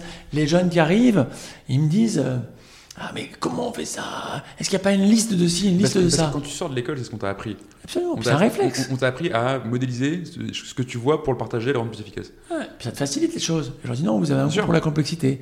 Donc on va réfléchir ensemble. Mais je dis pas complexifier pour complexifier. Je leur dis, euh, ah, il y a cette question qui est un peu technique, mais il faut qu'on s'arrête là-dessus. Il y a la question de ce qu'on appelle des off-limits dans notre métier. C'est-à-dire qu'avec l'entreprise avec laquelle on travaille, on a un peu de déontologie. On va pas chasser les boîtes dans lesquelles on travaille. Oui, ok. Sinon, c'est un peu facile. Bah, tu pars tes clients, quoi. Voilà, ça peut être, tu désosses tes clients qui t'ont bossé, certains le font, mais ça dure pas longtemps. Hmm. Bien. Et donc, les, les- souvent les collaborateurs disent Est-ce que je pourrais avoir une liste des off-limits Je dis Mais oui et non. Pourquoi oui et non? Parce qu'une entreprise avec laquelle ils sont trois, par exemple, des harmonistes, imaginons, je travaille avec vous, vous êtes 10. Mhm. Si je bosse avec vous, vous êtes off-limit pendant 10 ans peut-être. Hmm. Parce que vous n'allez pas virer des gens pour me faire travailler. Vous Non, êtes 10, non, ouais. ou 15, d'accord, ou plus. 20, Enfin, vous 20, n'êtes pas loin, 20. Très bien, vous êtes 20. Mais une entreprise qui, compte, qui a 100 000 collaborateurs, il y en a un à Labo Pharma, qui me fait travailler avec un site de production dans le Val d'Oreille, ben, il n'est pas forcément off limite pour sa Hmm. filiale d'importation. Donc en gros, c'est- ce que tu as dit, c'est à toi de savoir aussi, quoi. Voilà, c'est à toi de savoir, c'est- et c'est à nous d'arbitrer. Hmm. Et cette déontologie nous est propre. Est-ce qu'on a envie de continuer avec eux ou pas? Est-ce que les gens sont heureux chez eux ou pas? Et ça, c'est pas dans une liste. Donc en fait, c'est beaucoup plus complexe que ça. Hmm. Et à chaque fois, c'est à discuter, c'est à peser, c'est à arbitrer. Voilà. Donc cette déontologie ne saurait rentrer dans un process parce que c'est se tromper. Donc c'est faire attention. Et tout ça, tout ça euh, est comme ça. Euh, plein de choses sur, euh, sur les CV, sur comment lire, sur... Non, il faut avoir ce goût, on en parlera, de l'ouverture d'esprit Ouais, complètement. en fait. Et c'est ça. Et c'est pour ça. Alors, le, seul truc sur lequel on doit être très fort, nous, c'est qu'on est condamné à recruter des gens intelligents. Hmm. Et les mettre dans des conditions qu'ils s'expriment le mieux possible cette intelligence, et donc leur productivité sera augmentée. Et donc ça, pour toi, c'est les, les- le cadre, enfin, l'autonomie, euh, la, la, la- autant Moi, possible. ça, alors, il n'y a pas que l'autonomie, évidemment. On sait que la rémunération intervient. Oui, c'est évidemment. Mais euh, on sait aussi, par exemple, ça a été démontré par une étude suédoise, que la motivation, Mhm. La courbe de la motivation, donc du bonheur au travail et de la motivation, suit la courbe de la rémunération jusqu'à 80 000 euros. Ouais, j'avais cin- j'avais 5 000 par, par mois en tête, mais ça doit pas être bien loin. Du coup. Ouais, c'est ça, hein. 60, mais ouais. voilà. Et qu'après, la courbe du bonheur monte, monte moins. Oui, tu, ton, ton, ton bonheur suis marginal euh, de, décroît au-delà de 5 000 euros. Enfin, tu- Exactement. Tu, tu gagnes plus. tu- Voilà. Ouais, vois fait, ça ne suit pas pareil. Hmm. C'est-à-dire que quand je gagne 160 000 euros, je suis pas deux fois plus heureux que Non, quand je gagne bah, 80 parce que t'en fais plus, plus qu'en foutre, hein, concrètement. Voilà. Ouais, Enfin, puis, c'est- puis t'as atteint euh, tes besoins fondamentaux, ce que tu voulais. tout ça. Ça. Sur un échantillon de sûrement un millier de personnes. Hein. Peut-être qu'il y en a des gens. Et Ouais, on mais vu, t'as- en euh, fait, t'as atteint le stade où t'as plus besoin de penser à l'argent. on l'a vu avec le transfert de Messi, je veux dire. Il était à je sais pas combien de millions, et il pleurait. Oui. Il pleurait parce que Oui, Barcelone ne peut plus le payer. ouais. Donc, on a quand même euh, à la marge des gens qui pleurent parce que Barcelone ne peut plus le payer des millions d'euros. Ah, c'est ça, c'était l'histoire de sa vie, voilà, tout ça. Bon. Ouais, c'était pas, c'était Messi. Je pense pas parler de Messi aujourd'hui. il aurait pu, il aurait pu euh, baisser son salaire de moitié. dire. oui, mais il l'a pas fait. Donc, euh. Je sais plus. je sais pas, on saura jamais les, les coulisses de ce truc-là. Ouais. Mais, euh, mais oui, effectivement, voilà, donc, bien sûr la, la REM, ça va de soi, si tu veux des gens intelligents, il faudra les payer. Donc l'autonomie, euh, la responsabilisation, hum. C'est des choses qui viennent très fort. C'est qu'est-ce que tu proposes, comment tu pourrais faire, euh, voilà. C'est-à-dire tu as une shortlist, euh, bah, propose-nous des idées, comment tu veux faire, comment tu veux le faire? Hum. Mais moi je le dis souvent, tu es condamné à réfléchir. Et alors, je, je, je m'arrête là-dessus, sur ce côté. C'est une question complexe. On a besoin de prendre le temps, on a besoin de se poser. Euh, tu as un goût pour la complexité, etc. Est-ce que du coup, tu as un projet d'entreprise qui est compatible avec ça? Parce que tu as une notion de rapport au temps dans ce que tu proposes à tes, euh, à tes candidats. Si demain, tu veux faire une boîte euh, qui va devenir, je sais pas, admettons hein, que tu veux créer une licorne de recrutement, Ouais, que tu veux recruter 600 personnes, que tu veux lever euh, 250, 250 patates, tu peux pas faire ça. Non. Est-ce que c'est un truc que toi, tu as, conscientisé, entre guillemets, de te dire on a eu un niveau d'ambition qui va avec le cadre qu'on veut créer pour les gens? Exactement. C'est-à-dire que nous, euh, l'ambition, c'était, nous c'est, euh, moi la première ambition quand j'ai créé ma boîte, c'était de me rémunérer. Hmm. Oui, comme tous les entrepreneurs en général. hein, mais... Et, euh, Tout le truc dont on parle pas aussi assez. Voilà, je vais te confesser que c'est que moi, je l'auto. Parce que j'étais chômeur, donc je continue à jouer au loto. Et si je gagnais au loto, j'arrêterais de travailler. Donc les mecs qui te disent, machin, tout ça, non. Quand si je gagnais vraiment au loto, j'arrêterais de travailler. Ça veut pas dire que je ferais pas des choses, mais j'arrêterais de travailler sous forme de transaction. Hmm. Je ferais des choses, peut-être qu'on ferait des, des podcasts ensemble, on ferait des trucs, on réfléchirait, mais je ne travaillerais pas contre rémunération. Bien. Donc c'est une chose. Donc cette entreprise, je l'ai créée, elle a permis de me rémunérer.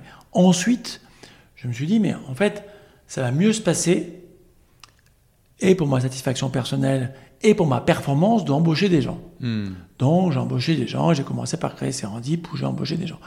Puis je me suis dit, mais ces gens-là, pour les garder, il faut les développer et leur offrir des espaces d'expression, des espaces de développement. Hmm. Donc je suis condamné encore à créer d'autres boîtes pour dire, ah c'est bien, tu vas pouvoir évoluer dans telle boîte, telle boîte, telle boîte.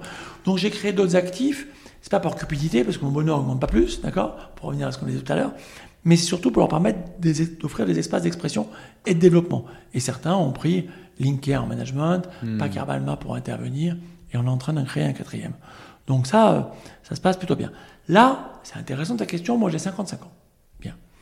On a défini avec l'ensemble des collaborateurs, d'abord hein, les collaborateurs, les consultants qui étaient associés dans certaines des boîtes, parce que moi je suis majoritaire largement, mais il y avait certains qui étaient associés, un projet d'entreprise qu'on a appelé le projet 555. Ok. Il a un nom.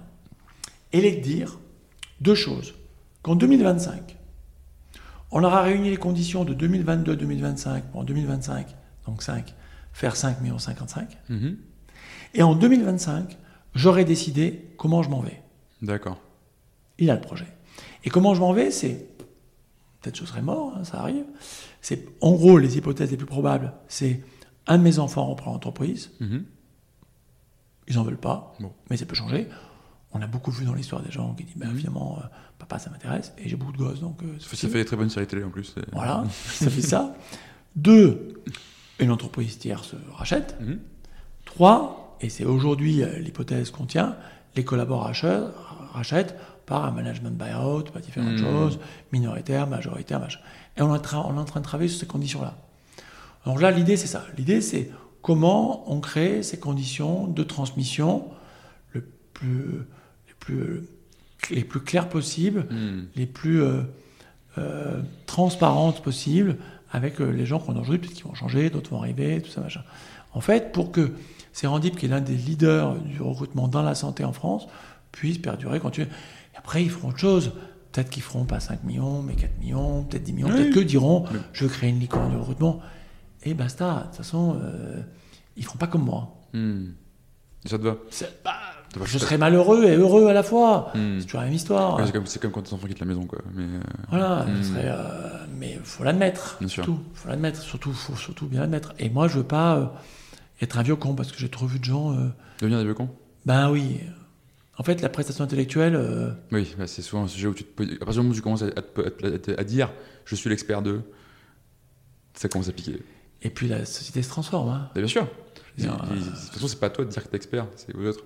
Et, Ouais. euh, et évidemment, à partir du moment où tu commences à plaquer des méthodologies et en faire des querelles de chapelle, t'es es mort. Enfin, c'est un gros red flag chez les gens. Ils te disent non mais moi je sais faire, c'est cette méthode, c'est ces steps-là, c'est ce process.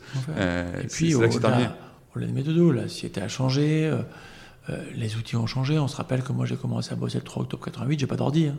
Hmm. Et j'ai un ordi en avril 96. Et quand je dis ça aux jeunes stagiaires, là, Comment tu fais? Comment tu faisais? Comment tu faisais? En fait, ils ne comprennent pas. Ouais, bien sûr. Je dis, mais j'avais pas de portable non plus, j'avais une cabine téléphonique. Alors là, me regardent. Ah, ça paraît compliqué. hein. Et voilà. Et je leur dis que quand j'avais rendez-vous avec euh, ma fiancée de l'époque, si elle était en retard, j'attendais deux heures euh, sans pouvoir la joindre, sans qu'elle me joigne.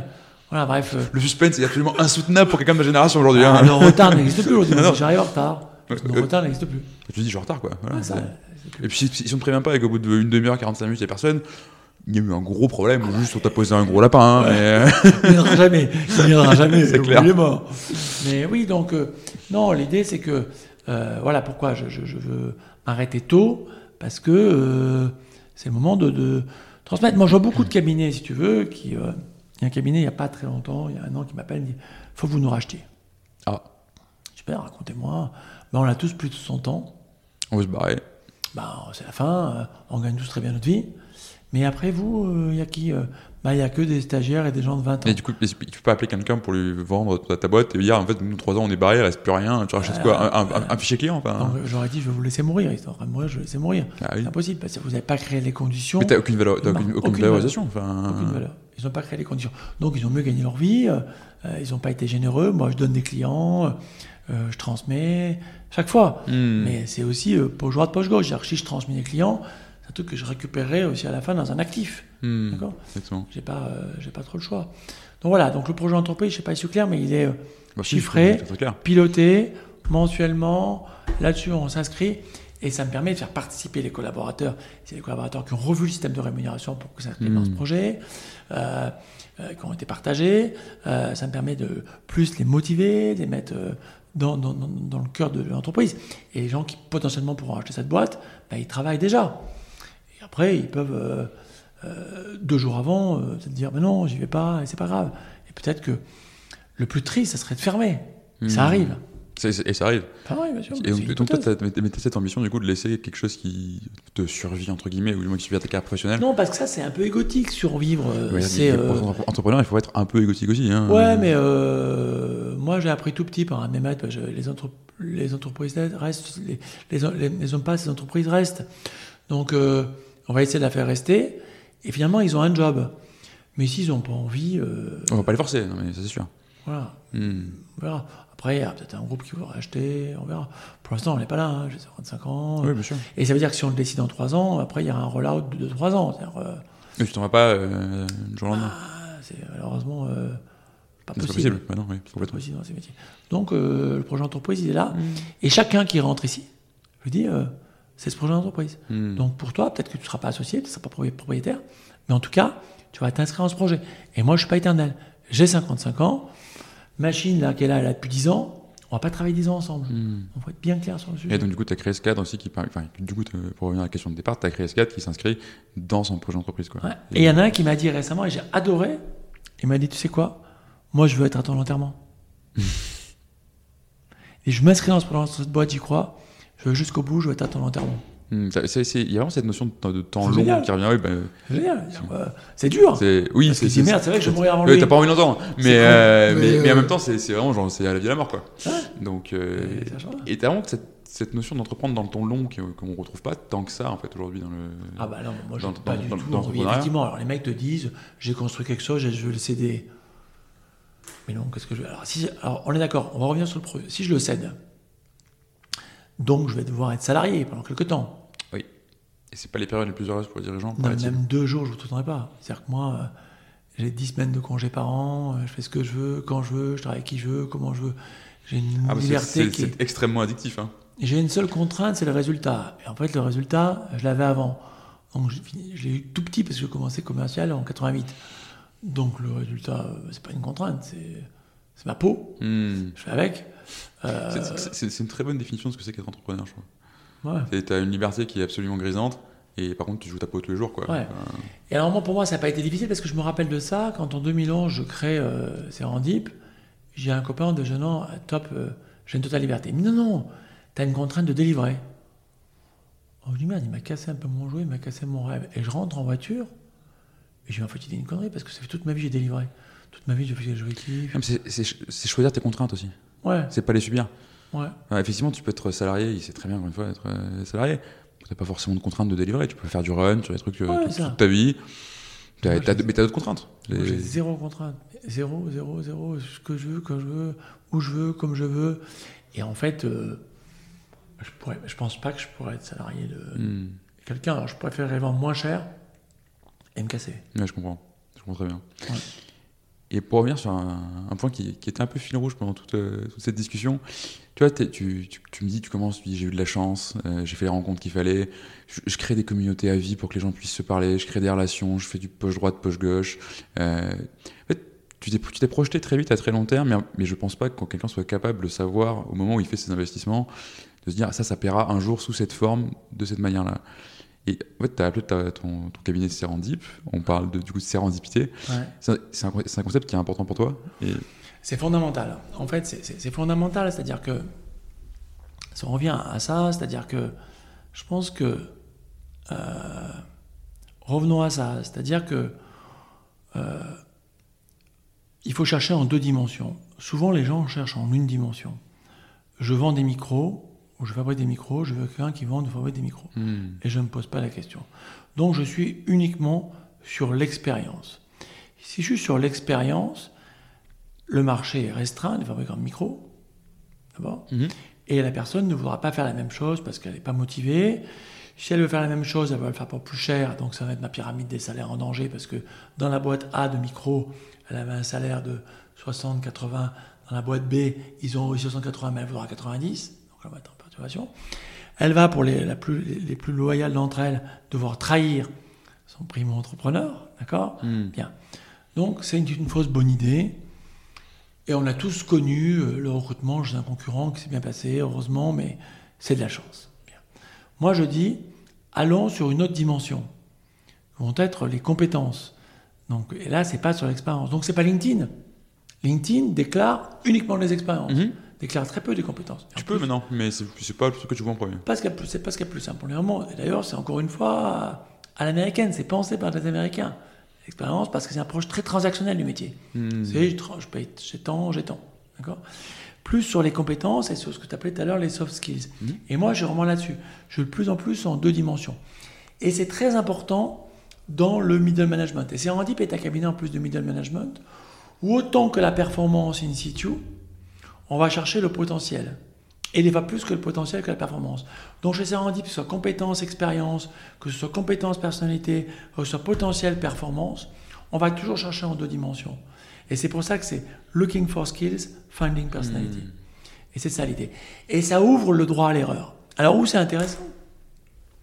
On parlait tout à l'heure des, des- des- des valeurs, des convictions des dirigeants et comment ils les déclinent. Donc dans ce projet 555, on a fait des groupes de travail. Et l'une des questions qui a été posée à un des groupes de travail, qui était constitué de chargés de recherche, de Mhm. stagiaires, de consultants, Serendip est-il une entreprise qu'use de sérendipité? Hmm. Ma certitude était oui, parce qu'en plus j'ai passé un peu la main quand je manage trois Bah, cabinets, si j'ai un manager. si t'as appelé ta boîte comme ça, il vaut mieux que ce soit le cas quand même. Eh bien, le ressenti d'un échantillon qui n'est pas représentatif, d'accord, diraient les, les statisticiens, était non. Ah, ah, ça, ça, ça a dû piquer un petit peu ça. Ah, ça m'a carrément. Mais non. C'est-à-dire. Mais zéro quoi. Zéro. Alors pourquoi Donc, pourquoi Parce qu'en fait, et euh, on ne verra pas, la, la- la manager intermédiaire, et c'est une amie, donc c'est peu, elle connaît son feedback, l'incarnait pas assez. Mhm. Elle incarne moins ses valeurs existentialistes. Elle est plus essentialiste que moi. Mhm. D'accord? L'être humain un peu plus à risque que moi. D'accord? En gros, je dis tête droite et je de gauche. En gros, faire simple. Donc, elle l'incarne un peu moins. Donc, avec elle, on a pris un coaching. Ok. Pas pour le faire changer d'obédience politique. Non, hein, mais ça, c'est- D'accord Mais pour lui donner plus confiance dans l'autre. Et du coup, en elle-même. D'abord, pour lui donner confiance en elle. D'accord On a fait ça. Premier sujet. Ensuite, pour le droit à l'erreur, on a mis dans nos propales maintenant, et c'est actif depuis euh, quelques semaines déjà, et le client va le signer, qu'il y aura un candidat issu de sérendipité. D'accord. Et comment tu le définis? Le fameux candidat coup de cœur. Le fameux candidat euh, en dehors des clous ou atypique, comme dit certains Hmm. cabinets. Et donc il signe, et sur son dossier, il y aura flagué sérendipité. D'accord. D'accord? Donc le chargé de recherche, quand il dit j'ai trouvé Vincent, mais Vincent, euh, il n'a pas fait ci, il n'a pas fait ça. Non, mais Vincent. Il coche aucune des cases, mais je le sens bien. il Ouais, a- je le sens bien. Et pourquoi? Je vais te démontrer pourquoi. C'est parce que, par exemple, il a fait l'école, il a appris beaucoup de choses. Donc, il connaît pas la cardiologie, mais il a appris la rhumatologie. Fais-moi confiance. Il y a plein de choses à comprendre en rhumatologie. Il a été capable de faire ça. Et il l'a fait en anglais. Et c'était son expérience au Pays de Galles, dans une filiale, machin, tout ça. Il s'est vite intégré. Et on l'explique. Et là, on est sur les compétences de comportement. Et ça sera mon candidat de sérendipité. Fais-moi confiance. Et c'est cadré. Et on y va. Tu, sais, tu sais combien il y en a qui passent à peu près? Alors, euh, ça vient de démarrer il y a un mois, un mois et demi. Mais on, on a fait quelques études rétrospectives, et pas tant, pas tant. Plus le consultant est fort dans son conseil, plus ça marche. Hmm. Et puis il y croit, oui. Voilà, plus le consultant est illégitime, un peu en imposture, moins ça passe. En gros, plus le consultant est vieux, plus ça marche. Si moi je dis à un client, écoute, j'ai un coup de cœur, machin, tout ça, Fais-moi confiance. fais-moi confiance, et le client me connaît depuis 10 ans. De toute façon, il le voit derrière. Ouais, alors quand il a, mais des fois il n'est pas, il est pas primo client. Des fois il, a, il a 10 ans d'expérience, il dit super, machin, je te fais confiance, machin, tout ça. Il est pas les yeux fermés. Mais la confiance, euh, ça se gagne, hein, ça ne se réclame pas, hein, si tu veux. Donc, euh, donc euh, là-dessus, voilà comment, comment on est allé jusqu'à le faire là, parce qu'on s'est aperçu que bah, c'était pas du tout incarné. Et qu'en fait, j'avais beau le dire, j'avais finalement des consultants à la strate intermédiaire qui étaient flippés et qui voulaient rassurer un client en disant bah, Vous savez, j'ai pris les gens qui font la même chose, regardez, ils font la même chose. Ah oui, ok. Bon, ok. Aucun sens. Aucun sens. Et surtout, des candidats qui n'ont pas envie. Et souvent, les candidats qui ont envie de faire la même chose, c'est pas les meilleurs. Bah, enfin, c'est- ouais, non, mais il faut c'est un principe de base. Pour moi, tu ne dois pas prendre quelqu'un parce qu'il fait déjà ce que tu veux qu'il fasse. Ça. Ça arrive, heureusement. Le type a été malheureux, a été trahi dans une entreprise. d'accord. Mais, mais, mais oui, c'est bien, bien sûr que ça arrive, mais de manière générale, tu as, envie de bosser avec des gens qui ont envie de progresser, d'apprendre, de savoir faire des choses. Mm. Euh, après, tu as des très bons techniciens, etc. Mais même un très bon technicien, il peut, il peut, euh, il peut, il peut élargir sa palette. Il peut, En fait, pour donner un type de nos conseils, on leur dit aux clients vous êtes leader, vous dites que vous êtes leader, donc vous, si vous êtes leader, vous êtes en capacité à apprendre votre métier aux gens que vous recrutez. hmm. En revanche, quelqu'un qui n'est pas leader, toi par exemple, tu me dis demain, je vais me lancer dans la chirurgie ORL. J'y connais rien. Alors là, oui. Voilà, je vais dire, oui, on va recruter quelqu'un qui met la chirurgie ORL. Hmm. Parce que là, c'est pas possible. Si vous êtes deux, on n'ira ni comprendre. On va augmenter. Et puis c'est quand même un truc que tu. Ouais, je, Voilà. je suis pas sûr de. C'est comme être coiffeur, toi. Je suis pas sûr que j'aurais envie de, de tenter. Enfin, encore une fois, si je trouve un client que j'arrive à le convaincre de ça, je suis un très bon vendeur, mais bonne chance, quoi. Enfin, Donc, une entreprise qui expert un nouveau métier, un nouveau marché, là, on est capable d'entendre, OK, il Hmm. faut acheter, en fait. Acheter une tu, tu achètes un skill, quoi, oui. Voilà, acheter quelque chose. voilà. Donc, ça on, ça, on répond oui et on y va. Mais ça veut dire qu'ils doivent mettre le ticket. Hmm. C'est-à-dire que le marché est à 100 000, il faudra qu'il le paye 140 000 pour qu'il vienne. Parce qu'il n'y en aura jamais. Voilà, donc, euh, c'est l'acquisition euh, des challengers. C'est plus cher d'acquérir quand tu es challenger, quand tu es leader. Et donc, du coup, tu remets ces candidats de, de, de sérendipité. Euh, Et est-ce que la sérendipité, c'est aussi un truc que tu essaies de provoquer? Parce que je vois pas ce que tu peux faire d'autre avec en, en interne. Ah bah à mort. Alors là, quand je me mets en colère, ça m'arrive, je leur dis, mais vous êtes, personne d'entre vous ne serait là. Et c'est vrai. Tous, on a, sur les 26 ou 27 qu'on est, j'en ai une qui faisait le même métier avant. Une seule. Donc je leur dis, mais euh, c'est pas possible. Et quand les clients vous disent ça, vous leur dites, mais euh, moi je faisais autre chose avant. Hmm. Donc nous, c'est totalement incarné ici. C'est-à-dire que pas un faisait le même métier. Un seul faisait le même métier avant. Donc c'est vraiment euh, là-dessus là-dessus qu'on est. Donc nous, c'est totalement vrai. Le droit à l'erreur est extrêmement fort. Euh, voilà, c'est... euh, là, je parle de condamnation. Leur seule condamnation, c'est réfléchir. C'est même pas travailler beaucoup. On dit pas tu dois bosser, tu dois arriver à telle heure, à telle heure. C'est à nous de créer les conditions pour qu'ils soient les plus heureux possible pour qu'ils délivrent. D'accord? Euh, on sait de toute façon qu'il y a toujours ce serpent de la productivité et de l'engagement. Hmm. Mais qui est un serpent infini en plus, parce que si tu combines autonomie et exigence de productivité chez les gens. Enfin, tu vois, on parlait d'injonction Ah, c'est un oxymore. mais, Oui, tu peux toujours faire plus en fait. Bien sûr. Quoi que tu fasses, tu pourras toujours faire plus. À moins de travailler genre chaque minute de chaque heure de chaque journée, tu peux toujours faire plus. Ouais, tu peux toujours faire plus. Alors, on leur donne quelques tips. On leur dit que ce qu'ils vendent, c'est leur temps. Donc, des fois, il faut qu'ils aillent à l'essentiel. Hmm. Chose qui moins de moins, ils perdent du temps. Chose qu'il faut qu'ils aillent plus vite. Voilà, mais ça, ils le comprennent, euh, ils le comprennent assez vite. Notre temps, c'est euh, ce qu'on vend, en fait. Hmm, bien sûr. Donc euh, voilà. Mais non, la sérendipité, il faut qu'elle soit expliquée. Parce que les clients, Comment, comment tu l'expliques la sérendipité aux clients, Au de manière générale moi je l'explique euh, sur euh, chercher euh, sur la sagacité en fait, c'est le plus clair. Le plus Mhm. clair, c'est se dire comment je pourrais chercher différemment. Comment je pourrais chercher différemment, où je pourrais chercher différemment. Comment je pourrais faire. Et c'est ça. Et il n'y a, qu'une chose qu'on ne peut pas. J'ai appelé un, un client ce matin, un candidat ce matin, je dis voilà, il y a ça, ça, ça, ça, ça. Je vous ai décrit le job. Je vois que vous avez déclaré ça sur LinkedIn. Maintenant, j'ai une question. Et c'est ma seule question qui est juge de paix. Est-ce que je tombe bien ou je tombe pas bien Hmm. Et ce mec me dit bah, j'ai le job de ma vie, euh, je suis associé, j'ai un management package, je viens de rentrer, je suis amoureux de la comptable et je partirai jamais tant qu'elle est là, ce que je peux entendre. Hmm. Ben voilà, je dis la, ma mission s'arrête, pas vous sortir. Bien sûr. Voilà. Donc ça, c'est qu'on n'a pas. Mais nous, on l'explique euh, ben, notamment par la prise de risque. Et c'est ça qui rend heureux aujourd'hui. La sérendipité, c'est globalement de l'accident heureux, donc si tu prends pas de risque, ça va être compliqué dans, Ouais, dans le. Et alors, ce qui est important, c'est que la sérendipité, la prise de risque, elle est possible sur un individu, elle est plus difficile sur un groupe. Comment ça? Mais l'entreprise va dire Vincent, tu es le fameux ce qu'on appelle le manager qui recrute, je vais dire voilà, super, cette personne n'a pas fait ce job, mais, mais re- regarde, c'est assez proche, elle l'a fait, machin, tout ça. Tu vas dire ok, je prends un risque, j'y vais, machin, tout ça. Plus l'entreprise est grande, Moi, tu peux prendre de risques parce que plus il y a de process. plus il y a de la matrice, plus il y a du process, plus euh, tu vas te dire ouais, je prends un risque, mais euh, Mais c'est moi, qui me mets mon en jeu. patron en strong line, je suis pas tellement au rendez-vous des chiffres en ce moment, faut que je fasse gaffe. D'accord Faut que je fasse gaffe là-dessus, machin, tout ça, et m'attend là-dessus. Le HR en dotted line, faut que je le séduise parce que je veux une promotion, machin, tout ça, et c'est pas ce qu'il attend parce que lui-même est là-dessus, machin, tout ça. Et souvent, l'entreprise va choisir la case du pusillanime, de la riscophobie, plutôt que de la créativité. Est-ce que tu, enfin, rationnellement, est-ce que j'ai envie d'eng- de- d'engager une partie de mon capital euh, réputationnel sur euh, pour, pour prendre ce risque-là? Dans les faits, c'est est-ce que j'ai pas, je, je me suis assez sécurisé psychologiquement pour pouvoir prendre un risque sans avoir complètement peur de me faire éclater derrière. Quoi. Et nous, on voit bien. Alors, nous, on se marche dans les conférences call avec des boîtes. Quand ils sont plusieurs à décider, plus la boîte est grande, personne ne veut décider.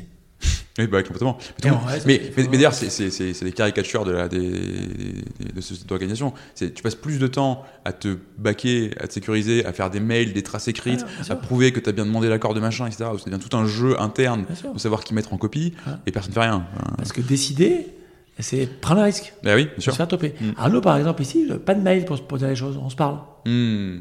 Voilà. Ou alors un SMS, un truc, un machin. C'est-à-dire que tes stagiaires font autre chose que des comptes rendus. Ah, mais zéro. Ils n'en font pas. Il n'y a pas de mail, c'est viens me voir, dis-moi, mais tu veux une trace écrite, mais surtout pas, pourquoi faire? Ça sert à rien, je m'en fous. Mm. Euh, dire, si envie, un jour j'ai envie de te dire, eh, euh, je m'en fous les mails, c'est pas, c'est pas un sujet. Donc on est là-dessus, euh, on n'est pas du tout, il n'y a pas de reporting interne. C'est ce que je te dis, il y a ouais. Il y zéro reporting interne. Je ne veux pas de reporting interne, ça m'intéresse pas. On est consacré sur l'exécution pour laquelle on nous a mandaté. Hmm. Si on peut raccourcir les délais, d'être beaucoup plus agile, et pas d'être sur nous-mêmes et tout ça. Donc euh, tout notre temps est consacré aux missions pour lesquelles on est, euh, pour lesquelles nous sommes mandatés. Pas pour, euh, et c'est l'une des raisons pour laquelle il y a, pas de, man- il y a très peu de management intermédiaire.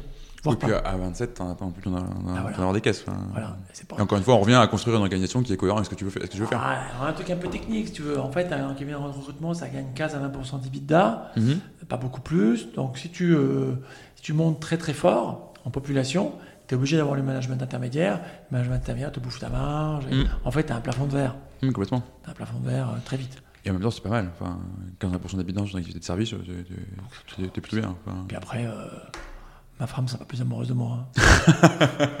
Tu veux, euh, Écoute, oui, en effectivement. gros, euh, Chirac disait ça m'en touchera une, ça va bouger l'autre. Exactement. Ah, c'est bien ça. Pour, pour- pour, euh, pour arriver à la fin d'une interview sur une citation de Chirac, c'est pas mal du tout. Euh, On a eu Mitterrand aussi. euh, Mitterrand aussi, c'est vrai. ouais. Et c'est- Mitterrand, c'est pas souvent, effectivement. Les forces de l'esprit. Ah, moi, moi, je suis fan, donc euh, forcément. Écoute, j'ai quand même une dernière question pour Ouais. toi. Alors, tu peux citer tous les présidents de la République que tu veux. Ouais. Là, si tu remontes à Plus je travaille, plus j'ai de chance. Sarkozy, pas mal. c'est sarkozyste. Tu, tu nous fais. euh, oui, c'est toi, Sarkozy. Enfin, travailler plus pour gagner plus, quoi. Mais tu sais que, en blague à part, le plus je travaille, plus, plus j'ai de chance. C'est exactement ça la sérendipité. hein. Alors je veux pas, euh, Ouais. je, je peux faire la politique de Nicolas Sarkozy sur ce podcast. Ceux qui, pas ceux qui me connaissent savent que c'est pas forcément mon, mon- mon- mon choix politique. Personne, parce qu'il n'a même pas été à la primaire. Exactement, mais pour le coup, c'est exactement ça. J'avais euh, un, un invité qui s'appelle Émeric Arnoux, euh, qui a monté une boîte de, de logiciels euh, Mhm. sur ce podcast aussi, qui disait entreprendre, c'est 5% de travail acharné, 95% de chance. Tu n'auras jamais les 95% de chance si tu n'as pas fait les 5% de travail. Mm. C'est exactement ça. C'est fais tout tout le temps très bien, en, sachant qu'un jour, ça, ça, ça, ça, paiera, et que ces, ces investissements-là, l'accident heureux finira par se produire, mais plus tu échoues, plus tu as de chances que ça, que ça réussisse. Quoi. Ouais, bien sûr. Non, je suis d'accord avec ça. Je suis d'accord avec ça. C'est. euh, En fait, moi, je dis toujours aux collaborateurs, il faut être cohérent. Alors, on a parlé, c'est les valeurs, c'est comment tu travailles. Je pense qu'on peut tout faire en business, sauf si, si on est incohérent. Je- et moi, mon boulot, c'est vision commune, valeur commune. Et c'est peut-être la conclusion, c'est ce que je dis toujours, et quand je reçois des dirigeants ici, c'est quelles ont été leurs visions, quelles ont leurs valeurs, comment, comment ils ont décliné ça. Après, le reste, ça se met en place tout seul en place. En revanche, vision commune, valeur commune, on l'a vu sur cette sérendipité. Et j'avais rendez-vous avec même, comme tu as dit, ça a piqué. Ouais. Mm. Et je me suis dit, merde. Donc, et quand je dis souvent aux collaborateurs, euh, je dis, si vous cro- croyez qu'on est là et qu'on n'est pas là, c'est plus dangereux. Mm. C'est plus dangereux. Euh, c'est se mentir à soi-même. Tu on a dit au début qu'on était très pour- Et voilà, on se ment beaucoup à soi-même. Euh, Tous les gens euh, qui divorcent, à un moment donné, se disent, mais en fait, euh, bah, ça fait des années que je t'aime plus. Mais bon, tu me l'as pas dit, mais. en Euh, fait, Est-ce que je voulais pas le voir? Ouais, je voulais pas le voir. Mm. Et donc, euh, on se ment souvent à soi-même. Et comme disait, c'est Albert Boukebert qui disait ça, docteur en neurosciences, que le cerveau est fait pour se mentir à soi-même. Mm. C'est de se mentir un peu moins soi-même. c'est ça, un peu moins. Le moins possible. Et du coup, tu te mens à toi-même sur le fait que tu te mens pas à toi-même et là, tu rentres dans des boucles sans fin. Bref, euh, on peut continuer là-dessus pendant très Ouais. très longtemps. Euh, je vais te poser la dernière question traditionnelle du podcast, euh, à savoir quel serait le conseil que tu donnerais euh, à un de tes pairs, à un autre dirigeant d'entreprise euh, qui se pose la question de travailler ou pas sur sa culture d'entreprise. Alors, s'il se pose la question de travailler ou pas, euh, il ne faut pas qu'il entreprenne. C'est-à-dire que oui, il doit se poser la question. C'est la première question euh, qu'il doit se poser. C'est-à-dire qui je suis Qui je suis parce que ces valeurs-là vont devoir être incarnées au quotidien. Je me rappelle avoir eu cette discussion avec aujourd'hui, un gars qui est devenu mon meilleur ami, on avait 20 ans, et il a fait le choix dès le départ d'avoir une vie entreprise, un comportement pas le même que dans sa vie privée. Ah, donc c'est schizophrène ça. Ouais. Mm. Et il a fait ce choix-là. Il est en train de les rassembler, mais il a, ça fait 30 ans. Et moi, euh, j'ai toujours fait ce choix-là. Il m'a dit, mais c'est dingue, tu dois tout le monde, tes gens viennent à la maison, tu as mélangé tes amis avec ton travail, tout ça. Donc moi, euh, ma personnalité, mes valeurs sont dans tous les ports de ma vie. Donc c'était pas possible de faire une entreprise sans qu'elle me ressemble. Mm. Donc je vois pas comment c'est possible. Je vois pas comment c'est possible. Si ce gars-là pense que l'autre est un risque, moi je pense que c'est une chance, ben, qu'il fasse une entreprise avec plein de process, machin, tout ça, qu'il fasse un truc comme ça. Euh, je souhaite beaucoup d'emmerdes et peu de chance. Mais euh, ouais, donc moi le conseil c'est que c'est fondamental. C'est fondamental d'y travailler à T0, mais de le revérifier à chaque fois. L'exemple que j'ai montré sur la sérendipité fait Mm, que j'avais dévié. J'avais dévié. Et je vais devoir le remesurer euh, fréquemment. Mm. Voilà, parce qu'en fait, euh, l'être n'est bon, mais la société le pervertit. Ça, c'est Rousseau, c'est pas un président. Ah, effectivement. Il nous aura manqué Pompidou, je crois, peut-être De Gaulle et Emmanuel Macron. quoi. C'était pas mal. Hein. Et, Fr- et François Hollande, si t'arrives à le citer François Hollande. Ouais, non, non. euh, de Gaulle, je rappelais ce matin de mes collaborateurs que c'est lui qui avait inventé le plan d'épargne entreprise. C'est vachement bien. Ah. C'est-à-dire que Macron dit qu'aujourd'hui, quand on verse des dividendes, il faut faire des PE, c'est le gaullisme. Ah, ok. tout, tout- tout le monde est Donc là, on égoïste, a- non, donc bon. Là, on aura cité les deux, et Hollande, pourtant, je l'aime bien, mais, euh, mais j'ai rien. Bon, eh ben écoute, tant pis, Pourquoi, pour, tant pis pour euh, François Hollande. Ouais, tant pis, c'est comme ça. C'est Pompidou qui disait que euh, il fallait que euh, un mandat soit heureux, ça restait pas dans l'histoire, en fait. Hmm, Peut-être, effectivement. Bon, lui est mort. Merci beaucoup, Franck. En tout cas, c'était un plaisir de faire cette interview avec toi. Merci. Euh, et puis à très bientôt. Merci beaucoup.